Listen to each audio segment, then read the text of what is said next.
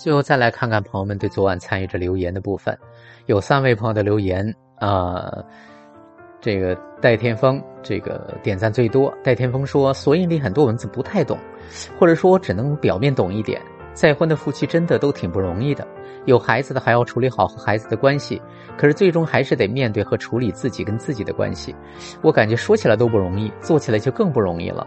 谢谢阿星老师的索引，给再婚家庭给案主指明了方向。谢谢天峰的鼓励和支持啊。”陈明说：“处理好自己的内在，永远是第一位的，对身边人也是最好的给予。”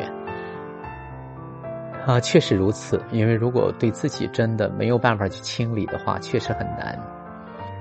呃，吉小婷说：“从老师的索引中，我目前可以读出来的就是成长自己最关键啊，这个是确实如此。我们确实要要无论何时何地，都不要忘记，就是成长自己。”呃，谢谢以上朋友的留言，还有那么多朋友的点赞，感谢您的收听与陪伴。明晚十点，咱们再会。